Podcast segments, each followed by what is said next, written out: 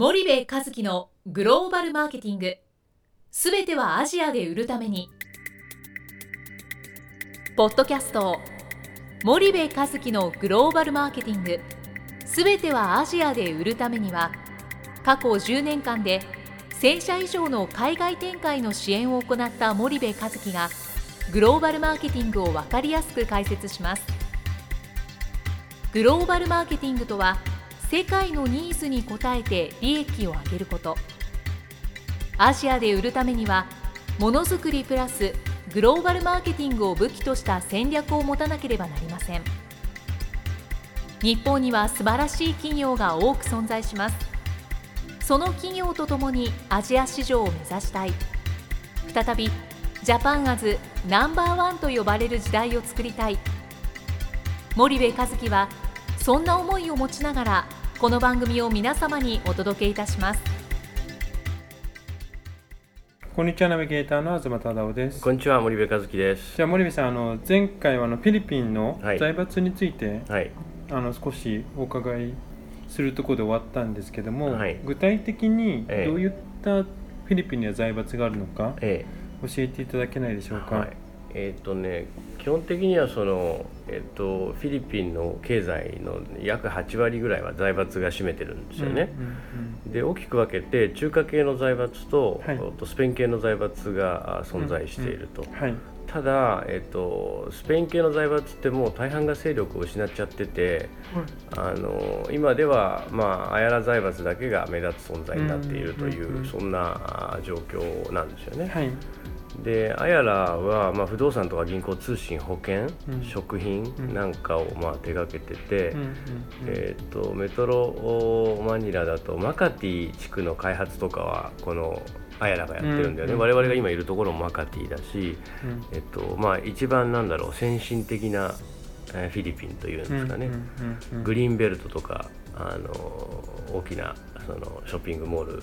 の、まあ、エリアがあるはいそんなはいところをが、まあ、ありますよと、はい。だからまあその辺の地区は非常に近代的に開発がされていると、ビジネスエリアでもあるしと、はい。でまああとは中華系の財閥でやっぱり中華系の中心って言ったらまああのヘンリー・シーが率いる、えー、シー財閥はいこれがまああのえっと BDO ってあのフィリピンに来るとどいいろんなところで見ると思うんですけど、バンコデオロってまああのえっと BDO 銀行っていうのがあるんですよ。うんう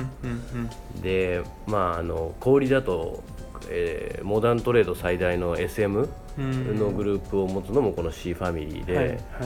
でユニクロがあの合弁してるファーストリテイリングが一緒にこっちで事業やってるのもこのあの C ファミリーの,、うん。あの一つの会社なんですよね。でこの人そのヘンリー・シーさんってもうおじいさんですけどフィリピンではまあ一番の大富豪なんですよね。うん。確かね、えー1兆円以上資産を持ってるっていううんフォーブスに、あの載ってましたけどもね、ん。でそんな、まあ、人で実はまあこの C, C ファミリーって、まあ、あの親戚含めてものすごいファミリーがいてうん。うんで今日友達のあの紹介でその C ファミリーの一人に会うんだけどもね、うん。あのそんなんでまああの息子の息子ヘンリー・シーさんから見ると、まあ、孫とかは、えっと、我々と同世代なんで、うんうんあの結構なんだろう親しみやすいあの、はいはい。年齢層っていうそんなあれですかね。あとはまあルシオ・タンも有名ですけどあのルシオ・タン財閥。うん。これはまあ銀行もやってますし、えー航空事業もやってるしビールなんかもやってるしうんというのがまあ特徴で。あのタバコなんかは、えっとフィリピンの8割はこのルシオタン財閥が牛耳ってると、うんでね、えーフィリピンで確かこの人が2番目の資産家なんですよね、うんで、まあ、1兆円弱ぐらい7000億ぐらい確か資産があったって、まあ、為替でちょっといろいろ変わりますけどもね、であの小売で言うと、えっとロビンソンズ。これもフィリピンの四大小売の一つですけどロビンソンズなんかをやっているし、ミニストップとかやってるのもここですよね、日本側との合弁で。はい。であとセブパシフィックってセブ島行く時の航空会社あるじゃないですか、はいはい。これもあのこのおルシオタウンうん。の財閥がやってるうんというあれですかね、はい。あとはまあ主要な財閥っていうとあのサンミゲルってビールご存知でしょ、はい。うんあのコファンコ財閥っていうのがあるんですけど、うん。これがまああのサンミゲルをやってるところで今キリンが出資してるんですかね。キリンが大株主だったと思いますけどもね、あの食品とかあの養鶏とかあの飼料とかそんなのを中心にやってる財閥、あとはまあなんだろうな。ロペス財閥とかまあ通信電気水道うん。高速道路なんかのインフラ手がけててここはね確かフィリピン最大の放送局 ABS CBN を持ってるんだったかな確かね、あと、えー最後が、まあ、これもすごい有名ですけど銀行建設とか自動車保険なんかを手掛けてるユーユーチェンコ財閥っていうのがあってうん。マカティのところにねユーチェンコミュージアムっていうのがあるんですけど、はい。うん、なんかもうこのユーチェンコって名前が強そうだもんねなんかもうそういうのがまあ牛耳ってますよっていう、はいそんな市場ですかね、そうすると、まあ、財閥と小売りっていうところは、まあ紐づいてるところはあると思うんですけど、小売りでいうと、うん。どういったところが有名なんですかね？とまあ、大手四大小売って言われる、SM ピュアゴールドロビンソンズそれからルスタンズ、はい、はい。もうここ外したらはっきり言って消費財メーカーで、えーここで勝負できないっていううんうんうんうん。まあ4代ですよね。はいはい。で、えっとこの4大財閥系の小売の系列のいわば別形態があるんですよ、まあ、ハイパースーパーコンビニなんとかっていうのがあるんで、基本的にはこの4つの財閥があ持つ今言ったその4大小売うんうん。まあ、あのハイパーなんですけど、うん。まあ、ルスタンズはデパートですけど、はいでこの4つの下にいろんな別の形態のディスカウントストアがあったりコンビニがあったり、えードラッグストアがあったりうんみたいな感じで、うんえー市場が成り立っていて、その他の独立系でいうと S&R とかねコストコみたいな、はい。あのやつ、はい。これ10店舗弱ぐらいしかなかったと思うんですけど、まあいわゆる大量購買をしてめちゃめちゃ富裕層向けのあのメンバーシップのあのそういうところですけど、そんなところとかあと、まあ、あのマーキュリードラッグが非常にでっかいですよね、でコンビニだとやっぱセブンイレブンが1000店舗超えてて、まあ、圧倒的みたいな、はいはい。あのそんな構造になってますかね。うんそれぞれの小売りの特徴っていうのを簡単に？うん、教まあそうですね。その一つ SM はえっと基本的にそのなんだろうな、えー、BDO バンク持ってるうところのね、はいえー系列で、うん。あの SM はどっちかっていうとイメージ的にはちょっとだいぶ綺麗。うんだから中の上う以上の人たちがまあ行く的なイメージがちょっとあるはいはい。ですかね、そのハイパーにしろスーパーにしろ、SM 系は。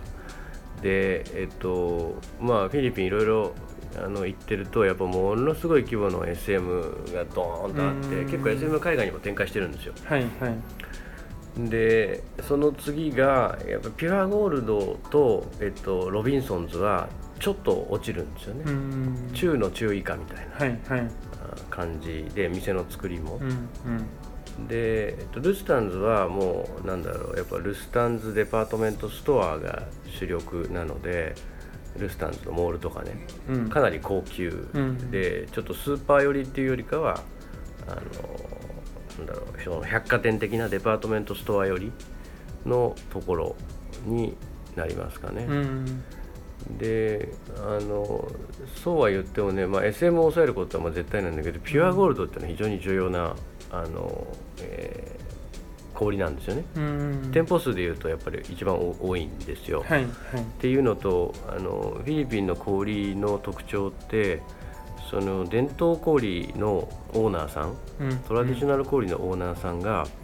えっと、モダントレード近代小売から商品を仕入れるんですね。うん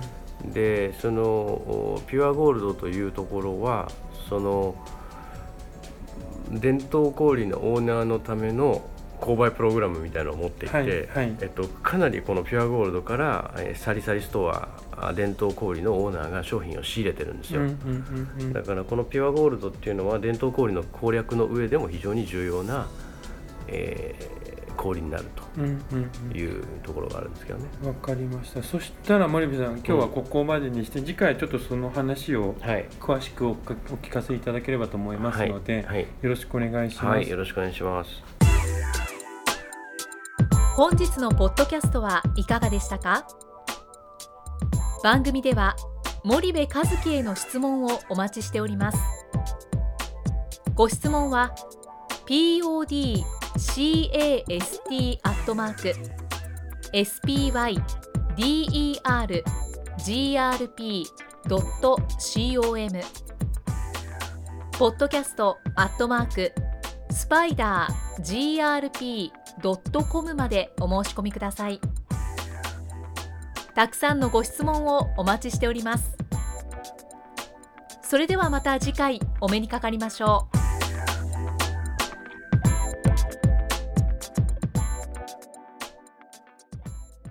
森部和樹のグローバルマーケティングこの番組はスパイダーグループの提供によりお送りしました。